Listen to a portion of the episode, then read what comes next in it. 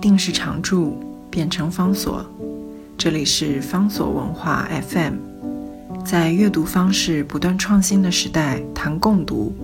是因为我们相信，当我们在阅读时，也同时在被阅读。在今天的节目当中，为大家介绍的，这是夏目漱石，日本大文豪，他的绝笔遗作。在写《明暗》这部小说的过程当中，夏目漱石因为严重的胃溃疡爆发而去世，所以这部小说没有能够完成。这部小说没有完成呢，所以他留下了很多的疑点。疑点当然大家会很好奇的是，如果这个小说继续写下去，究竟会有什么样的结局？这是在后来许多的日本的读者，乃至于日本的文学评论者，对于这部小说作品，他们有很多的猜想。例如，大洋健三郎他曾经讲过，他认为这个一百八十八回就是项目数时写到一百八十八回，这个时候呢，明暗已经快要到了终结了，所以他猜测或者是他认定。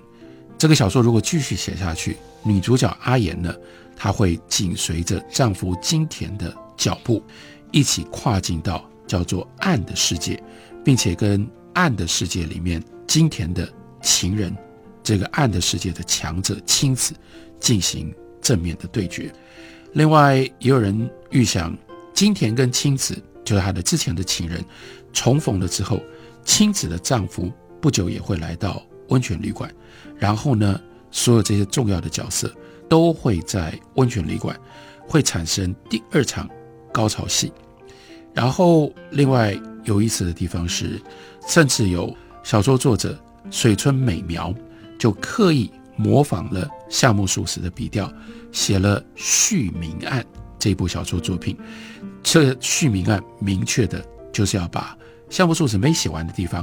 继续写下去，她设定阿言，也就是金田的太太，在发现丈夫欺骗自己之后，她受不了沉重的打击，她决定投水自尽。这一部一九九一年才出版的《续明案》，还曾经得到过玉树悬奖新人赏。那这部作品也一般被认为是最接近项目漱石思路的一本续集。所以，让我们就了解《明案》这部小说虽然没有写完，但是在日本的文学理解上面，尤其是对于夏目漱石他的小说思路，我们的探索跟认知还是非常非常重要的。前面在休息之前跟大家提到了夏目漱石最受欢迎也最容易阅读的小说是《少爷》，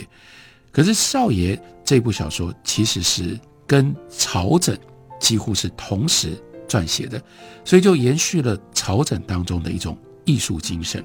他在书里面穿插了一个伏笔，就是这个主角，他是家里面最无用的一个孩子，他的能力啦，他的课业啦，明显的都比不上哥哥，但是家里面有一个老仆人阿青，却最疼他，最看重他。当父母亲跟街坊邻居都嫌弃他是一个横行霸道的牛魔王，只有这个老仆人阿青认为这个小孩秉性好，做人正直。为什么他们会有看法上面这样这么大的区别呢？那就是父母亲跟邻居是用一种人情的眼光来评断这个人，从人情的眼光，他就不懂人情，所以为什么觉得他横冲直撞，该做什么事的时候，你就不会觉得他做什么事。可是，在阿青的眼里面所看到的是，他为什么那么样的莽撞？正就是因为他真实，因为他为人正直，他的秉性好。他不会那样去讨好世故的标准，这是他特殊的价值。然后在写小说的时候，关键的地方，夏目漱石安排了这样一个不懂世故乃至于轻蔑世故的人去做一个中学老师。他很可怜，因为他不像朝政里面的那个主角是个艺术家，他变成了一个中学老师。他的非人情的态度，不是来自于艺术的涵养。而是他直觉一直意识到自己的内在有一种难以压抑的骚动，他就是没有办法按照别人帮他安排好，认定他应该要怎么过就怎么去过，所以他的性格跟他作为中学老师的职业就产生了巨大的反差，因为老师是人情世故的守护者，甚至是人情世故的传递者。作为一个中学老师，很重要的责任就是要教会小孩社会化，让他知道说社会对你有什么预期，你应该遵守什么样的规律跟规则。但是这个人，他当中学老师，可是他自己是对这种人情世故是不熟悉，甚至是轻蔑的。以至于他必须要一直不断周旋在人情当中，还有他会一直不断在猜测谁跟我是这一边的人。当大家都表面上都是人情，都是这样按照别人的眼光在做事情、在过日子的时候，会不会有一些人其实他内在跟我一样，其实是向往更真实、非人情的这种生活的？相较底下，我们就看出来。像朝枕里面的那个画家，他就很幸运，因为他在那样一趟非人情的旅途当中，他遇到了比自己更戏剧性的非人情的人物，他遇到了娜美小姐，他遇到了大彻和尚，哦，在那里，他相对的还没有那么样远离世俗跟人情呢。这个少爷这个小说呢，也就提醒了活在现实里面有一些这种有非人情冲动的人。你要知道，你最棘手、你最大的难题，是你如何能够分辨，有一些人，他们就是被这种人情已经彻底同化了，你对他们不要抱持任何的希望。可是还有一些人，其实内在他们是你的可能的同伴。所以延续接下来这个题目，夏目漱石在他后期的经典文学作品，他的小说《心》就重塑探索了一次，《心》Cocolo。这个书名呢，也就是来自于体会认清的一件事实。人呢，在书里面特别用英文的这个成语说：“wear heart on the sleeve。”人不会把自己的心别在袖口上，那就是在人情的世界里面，人会尽量不显露感情，你也不会把心事就挂在脸上。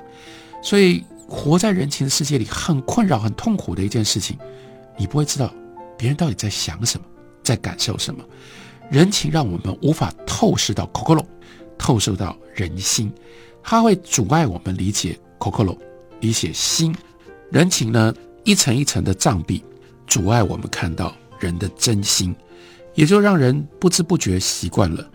不用心，而是用外表的行为来感受世界。在项目数时短短十一二年的创作生涯当中。他就一直不断纠结在这个非人情的可能性。他不相信流行的自然主义小说是解决之道。我们可以这样讲，他最反对自然主义小说的原因，就是他深深的相信人是有选择的自由跟潜能的。人的命运绝对不是像自然主义小说所主张的，就单纯由遗传跟环境这两个因素决定。人至少有这个基本的选择。你可以依照世俗世故的人情规范而活着，或者是你可以去寻找用非人情的方式来安身立命。夏目漱石他没有办法接受自然主义，否定了这一项最基本自由的可能性。人有自由的选择权，至少可以选择去过和旁人不一样的生活，这是许多人能够继续活下去的根本的动力。这是夏目漱石的主张。这是项目术士的信仰，这样的主张，这样的信仰延续到了《明暗》这部小说当中。这些小说就是要探索明跟暗之间的关系。明是行为，是语言；暗是人心。让人心难以掌握，那就是有一部分，因为我们不得不拘执，我们不得不按照人情来表达我们的外表。人情有各种不同的规范，有各种不同的预期。然后呢，另外还有在小说里面特别凸显的，那就是让人情更复杂，或者是在操控人情上面力量最强大的，那是金钱。所以从小说我们可以看到，夏目漱石连续在情节跟角色的安排上面问了一连串的问题，例如说。我们要如何突破世俗世故人情的拘束，来表达跟确认自己内心真实的感受。我们要如何诱使他人能够泄露内心的想法，然后从他的外表的行为能够解读他复杂而且多变的内心的讯息呢？我们如何在繁复的人情的规定跟拘束底下，能够去讨论，能够去处理现实的金钱问题，却不让金钱散发出会冒犯对方的俗味，又能够解决环绕着金钱各种不同的算计跟争执呢？明暗的。每一个角色，他们都在故事发展的过程当中，一直不断保持的这种连环的困惑，他们周旋在人际关系当中，因而构成了小说最主要的情节的动能。然后夏目漱石把这个庞杂的心理的纠结放在大正初年的时代背景底下，那也就是快速西化跟现代化一直不断的改变日本社会。因而像是一列快速轰隆前驶的列车，但是沿途抛掉了多少跟不上的人，而且就算是登上了列车的人，看着窗外急速后退的风景，也不免感觉到陌生跟心惊，不确定自己到底应该如何在全新的环境里面生存。所以夏目漱石在《明暗》的这部小说当中，准确的反映从明治末年。到大正初年，日本人内在的冲突的心理，那里存在着明跟暗的对比，那是光鲜的国家的形象跟晦暗的社会的代价，那里也存在着另外一种人情跟非人情的纠结，缺少了传统人情意义的指引跟保障，人跟人之间任何的言行互动都变成了似真又假、非真非假的深刻的谜团，包围困扰了。活在如此情境底下的所有的人，这部小说作品如此的深刻，如此的丰富，即使它没有完成，都值得我们好好来阅读。